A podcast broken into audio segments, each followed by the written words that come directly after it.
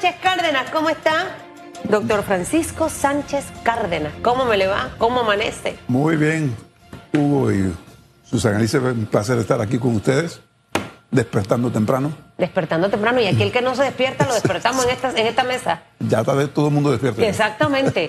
Y bueno, y todo el mundo está despierto luego de el eslogan, soy PRD y estoy con Martín. ¿Y tú?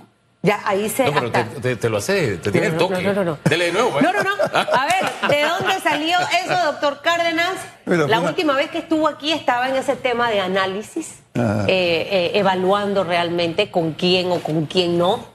Eh, ¿Cómo fue todo esto? Es, Cuéntenos. es increíble lo. Buenos días a, a los televidentes. Eh, es increíble el poder que tienen las, las redes sociales. Yo recibí esa foto de la- una gorra y un suéter y me pareció bonita. Y simplemente la, la mandé hacia adelante. Y ha sido un escándalo. Como si yo fuese. ¿A hubiera usted no es el creador Ah, yo no, usted no. creador. Oiga, me ha llegado hasta el sticker y todo, para que usted vea si esto se ha puesto caliente, ¿no? Bueno, pa- pa- ocurre algo. Es como, como, como un aspirante que habló del tren a Chiriquí. Ajá. y pasó inadvertido, luego salió otro y se pensó que era eso. O sea, para que usted vea a veces la fortaleza de una figura, cómo le da fuerza a una frase o a una situación. Así que siéntase usted orgulloso Sí. que se le ha dado ese valor. Pero recibió la gorra y ahí fue que cambió de opinión o cómo fue la cosa. No, no, yo venía evaluando con tal como se lo dije a Hugo una vez en, en una entrevista y tal como se lo repetí últimamente que me insistió que yo...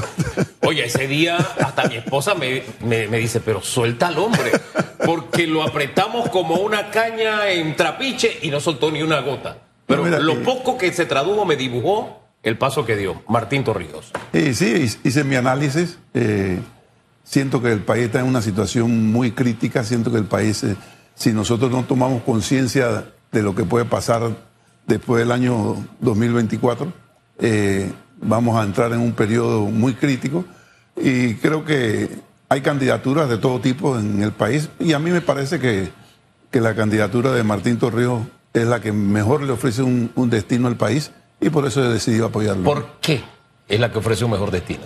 Eh, Hugo, se vienen momentos muy difíciles. Ya Martín tuvo una experiencia en un periodo diferente al actual, pero que tampoco era un periodo floreciente. Hizo un gobierno con muchos éxitos, algunos errores, pero enrumbó el país al punto que los gobiernos subsiguientes al de Martín pudieron disfrutar de la, de la estructura económica que logró él y social que logró él establecer en el país. Eh, hay otras candidaturas también que han, han sido eh, muy productivas, pero que han tenido unos, unos eh, aspectos muy negativos que han, han, han señalado al país, han dañado al país institucionalmente. Y yo creo que en el 2024 vamos a ver una polarización entre eh, la candidatura de Martín y la candidatura de, de Ricardo Martinelli. ¿Usted Eh, cree que esos son las dos figuras fuertes yo sí para creo. las elecciones? Yo sí creo que van a ser las dos figuras fuertes y a las cuales nos vamos a tener que Ah. Enfrentar como país, no, no como, como partidos políticos. Porque aquí es con propuestas para ver cómo vamos a hacer. Usted tiene una libreta allí. Me encanta la gente que escribe cosas. Cuando me toca tomar decisiones, doctor Cárdenas, yo escribo. Y aprendí a hacer una columna en Excel, dos columnas. Y evalúo los pros y los contras, visualmente para tomar decisiones, tanto en el ámbito personal como en el ámbito profesional. Usted acaba de mencionar dos aspectos importantes. Manejo de crisis de país. ¿no? Fundamental lo que acaba de hacer de una manera de resumen. Y segundo, manejo de crisis e inmediatamente enrumbar y ejecutar. Dos aportes valiosos.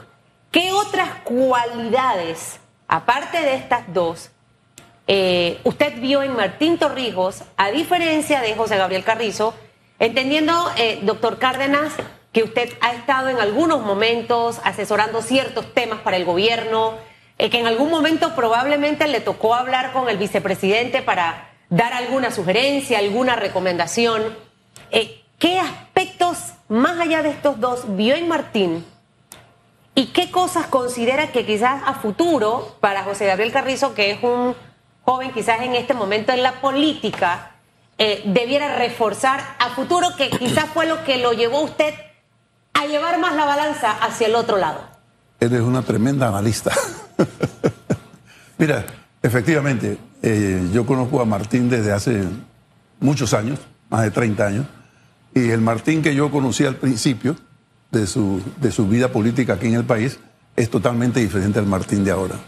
Eh, creo que eh, ha, ha, tenido una, una, una, cancha de aprendizaje en manejo de, de, situaciones políticas, en manejo de situaciones económicas, eh, que le han dado una, una experiencia y un bagaje tanto nacional como internacional y se, se le ofrece al país esa, esa oportunidad de que alguien que fue presidente de la República, que hizo un gobierno que más o menos aceptado por todos, ahora con mucha mayor experiencia, con mucha mayor madurez, pueda enrumbar a un país o sea, que está. Un tercer aspecto es más experiencia, más, más maduro. experiencia. Okay. Y en cuanto al, al, compañero Carrizo, yo siempre, y se lo dije personalmente, yo creo que estás adelantando tus tiempos. Yo creo que eh, eres un buen, un buen prospecto para el partido, pero para el futuro. Sobre todo teniendo en cuenta que, que en este país es difícil reelegir un gobierno, reelegir un partido. Eh, y creo que de, de, se debió haber preparado a Gaby para un futuro mucho más, más adecuado a su desarrollo. Eh, Tiene oportunidades más adelante. Eh, respóndale a Susan. Mira, cuando tú estás en un partido grande eh, y tú pierdes una elección, si la pierdes peleando, si la pierdes apretadamente, tú eres un prospecto para el futuro. Y si la pierdes de una manera un poco no muy agradable, por no decir, entonces tú pierdes una oportunidad. ¿Cuál de los dos escenarios usted prevé para el señor Gaby Carrizo? Déjame terminar. Entonces, te, tenemos ejemplos, no, no, lo estoy diciendo, tenemos ejemplos. Eh, el compañero Juan Carlos Navarro perdió de una manera no muy, no muy agradable. Eh, y se han dado otros hechos que, que se han perdido eventos electorales eh, de maneras traumáticas y los compañeros no han levantado más cabeza. Entonces yo, creo que la situación de nuestro partido, de nuestro partido en estos momentos, no es la mejor. Además, nuestro partido quiere reelegirse. Y han sucedido cosas eh, que, que, no son las mejores para que Gaby a, a, obtenga un buen resultado. O sea que usted prevé que él será el nuevo protagonista de la historia que en su momento y protagonizó yo, el señor Juan Carlos Navarro. Y es lo que yo no quisiera que pasara, pero, ah. pero y eso se lo advertí yo personalmente, se lo advertí a él. ¿Y qué le dijo Gaby?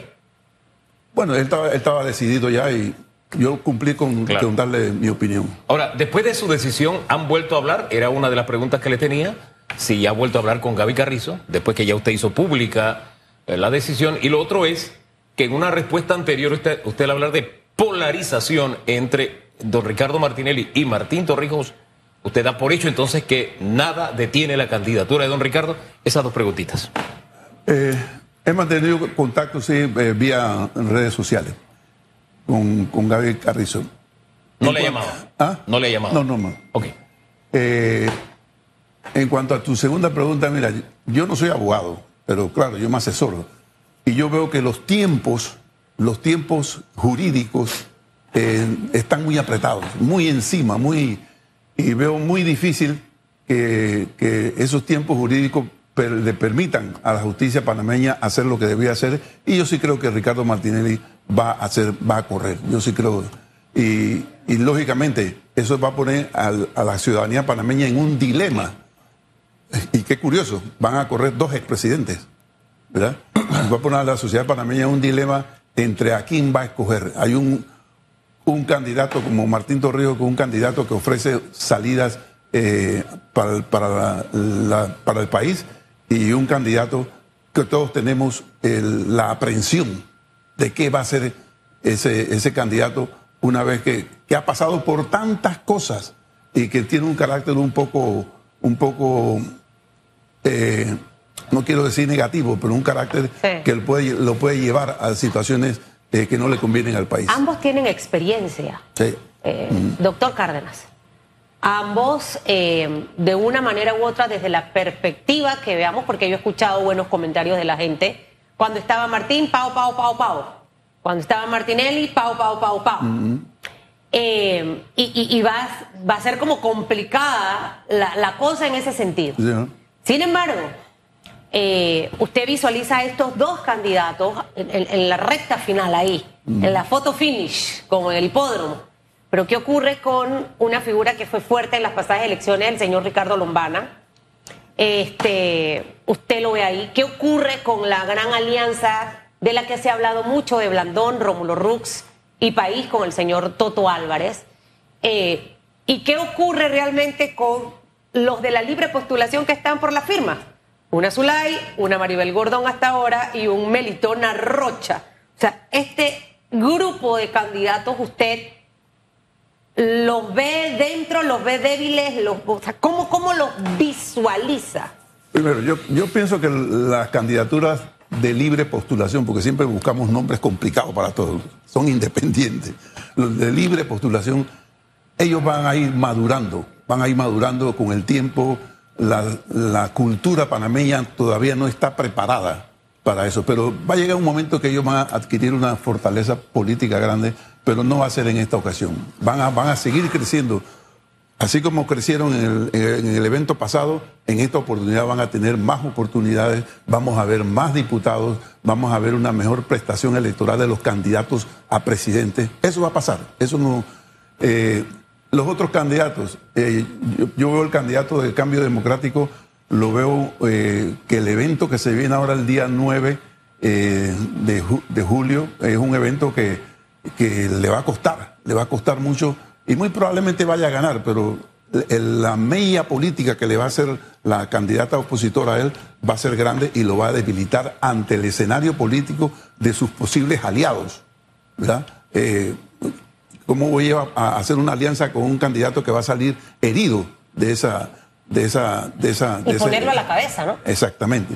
Eh, De tal manera que no es que yo los desprecie, sino que yo, lo- yo los, me ubico en mi análisis en las realidades políticas del país. Y creo que, que eh, eso me- hace ver, entonces, ¿qué está pasando con Martín? Mira, yo me llevé un- una, una sorpresa. Yo pensé que la candidatura de Martín iba a ser mucho más dificultosa, pero he sentido que hay una hemorragia en hemorragia de compañeros del partido y gente de la sociedad que se han venido, se han abocado hacia, hacia, hacia la Quiero ir a, ese punto. Abordemos, ahora que habla de hemorragia, aunque el término no me gusta mucho, ¿no? Pero en fin. Es que yo soy médico. Es médico, ¿no? Es, es- es su jerga, es su jerga, está en su salsa.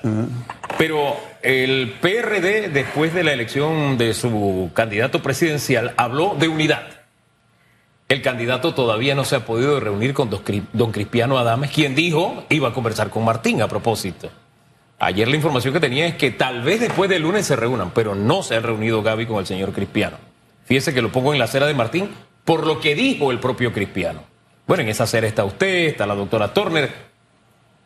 Lo he visto conversando con gente que está en el actual gobierno, al señor Martín Torrijos. A propósito, ahí sí no voy a decir nombres para evitar problemas. En la otra acera está Zulay Rodríguez, que es candidata a- presidencial por la libre postulación. Y también ahora hay un fuerte olor a que el compañero de fórmula del señor Ricardo Martinelli sea un PRD. Eh, un hombre muy conocido, un hombre de negocios, restaurantes y demás, ¿verdad? No voy a decir el nombre, pero lo dejo hasta allí. ¿Usted cree que con esta hemorragia de, de PRD corriendo hacia otras toldas, el PRD logrará esa unidad de la que está hablando? ¿Es real o, está, o es un espejismo? Desgraciadamente, Hugo, tengo que ser sincero. La unidad del partido se viene resquebrajando desde el año 2010-2011 a partir de la famosa ola azul. Eh, donde se dejó introducir el capital económico en- dentro de la dirección y las, las eh, eh, y el programa del partido. Eh, no, se, no se mantuvo el espíritu ese de, de mantener una doctrina, eh, de un método de trabajo para la sociedad panameña y se permitió que otros sectores decidieran los destinos del partido. Y eso ha, venido, ha venido eh, paulatinamente creciendo cada, cada, mucho, cada vez más. Y eso definitivamente es lo que tú lo que ves en las, elecciones, el clientelismo exagerado que existe, el, que hay para mí, eh, eh, voy a entrar al gobierno para ver qué es lo que hago, no solamente en el PRD, eso es en toda la sociedad. Entonces, yo creo que esa unidad del partido eh, tenemos que recomponerla porque en realidad no existe. Y tenemos que ser francos, tenemos que ser francos si queremos de verdad que, el, partido eh, vuelva por, los caminos que fueron diseñados inicialmente. Pero en estos momentos, eh, con esta dirigencia que tenemos en el partido, una dirigencia que, ha reservado, se ha reservado las curules para ellos, una dirigencia que no hace nada, no llama a nadie a investigar lo que ha pasado con los copartidarios que dirigen eh, la descentralización, por ejemplo, no llama a nadie para preguntar por qué no se recoge la basura en este país, no llama a nadie para ver por qué eh, las escuelas no están funcionando, la salud no está funcionando. Entonces, estas son las funciones de un partido. La, función de un partido no solamente es que yo quiero ser diputado, yo quiero ser alcalde y quiero ser representante y, ya, hasta ahí llega la función. No, la función de un partido es ver que el bienestar general social del país y eso no se está cumpliendo y ahí es donde chocamos, chocamos con esta dirigencia actual. Hay varias cosas importantes que quisiera preguntarle para que la responda quizás en una gran respuesta. La primera, si la dirigencia actual ha tenido contacto con usted, doctor Cárdenas, porque a veces cuando uno no coincide, ahí vienen las llamadas para ver, oye, pero qué eh, aquí vamos a ver, eso primero para que nos lo pueda responder. Lo segundo, usted hablaba de que sentía que iba a ser complicada la campaña de Martín Torrijos, pero le ha demostrado todo lo contrario eh, estamos pendientes de las redes de todos los candidatos y lo que vemos es, por ejemplo, una campaña de Martín Torrijos enfocada en sentarse con cada sector del país, con los sectores importantes del país, eh, maestros, músicos, o sea, he visto de todo absolutamente en, ese recorrido. Eh, y la campaña por el otro lado del propio PRD con José Gabriel Carrizo, ¿cómo la evalúa usted? En este momento están en este espacio de de sentarse a conversar para atraer a todos los otros candidatos y sumarlos a, esta lucha, ¿no?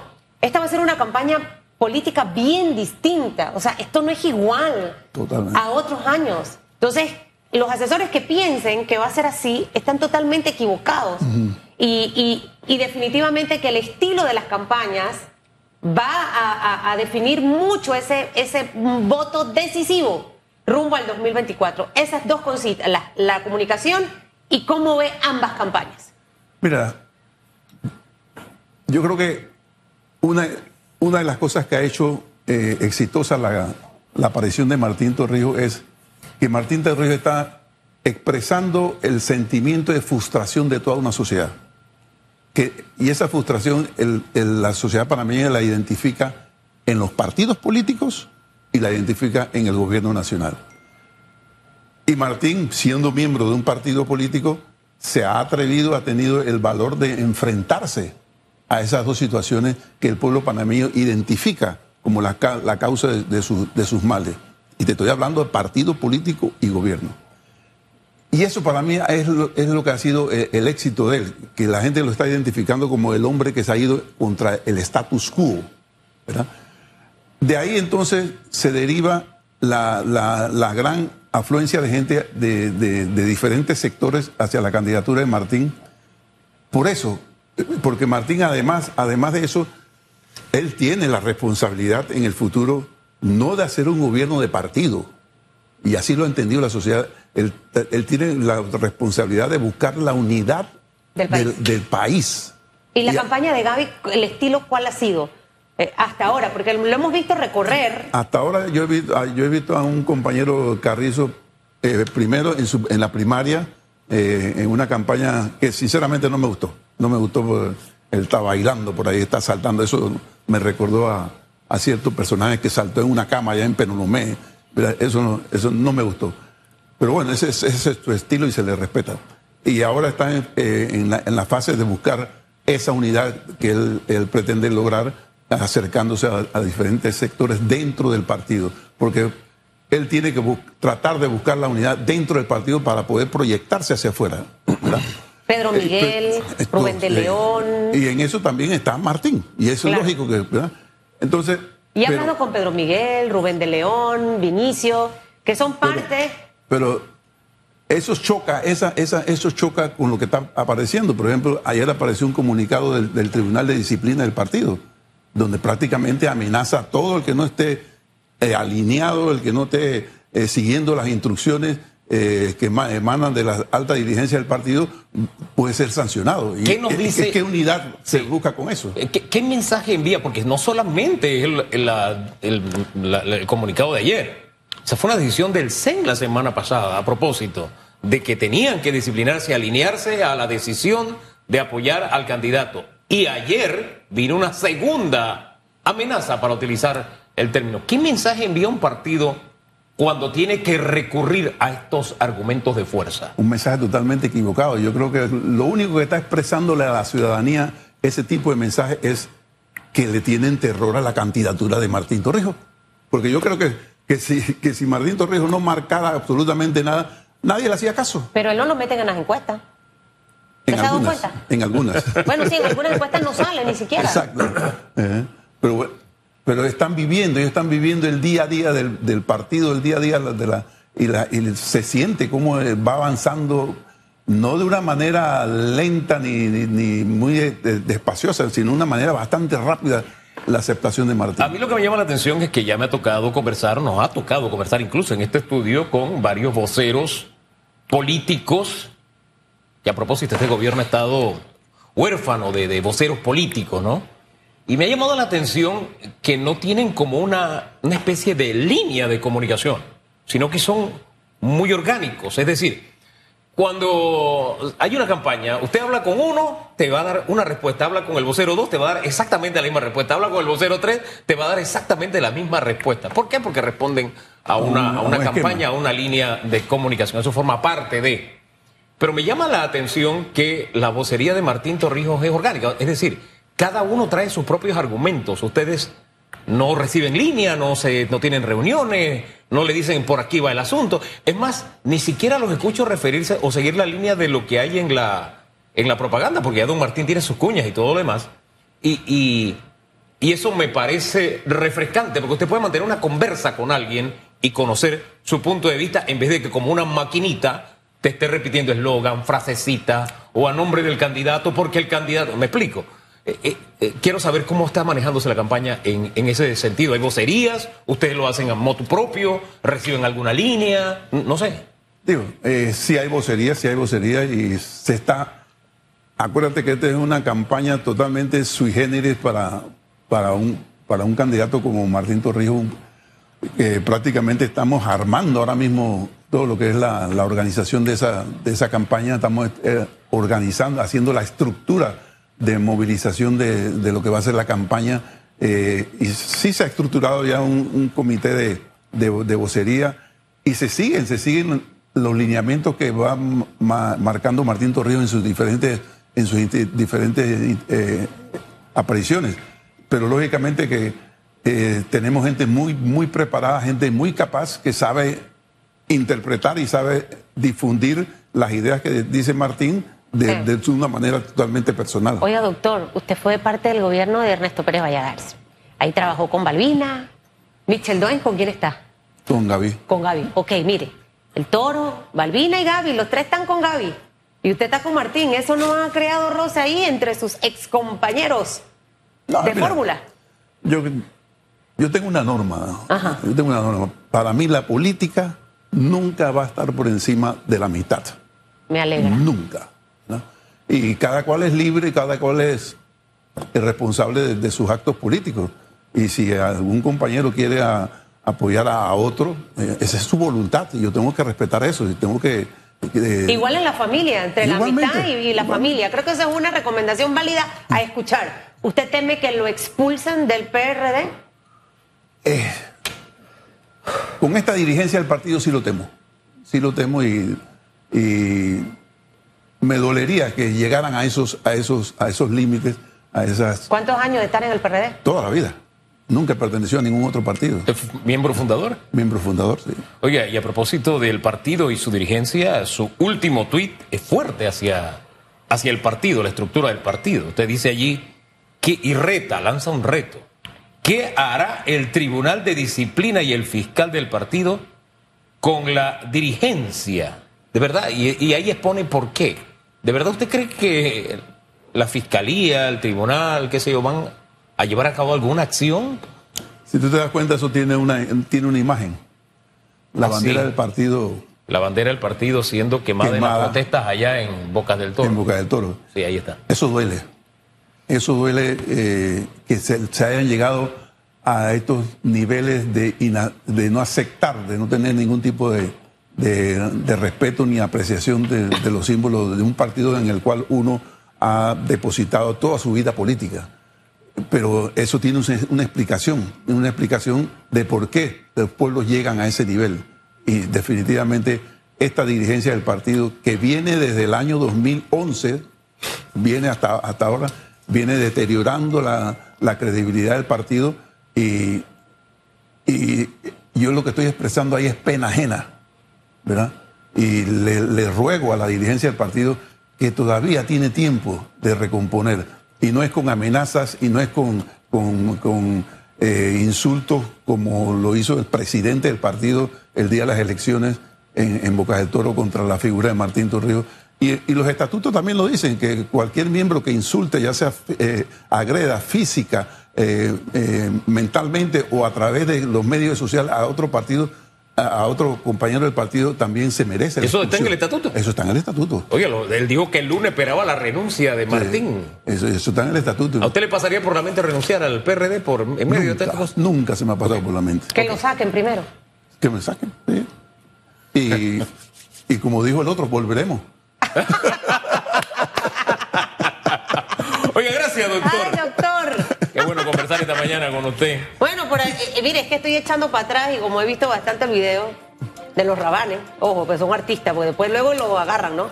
Y el eslogan, sí, sí, sí viene ahí. Sí, sí, sí, con Martín, sí. Así que eh, el eslogan eh, tiene, tiene toda la razón. Lo que pasa es que la, escuchando ahora, tatardeando la canción, Sí.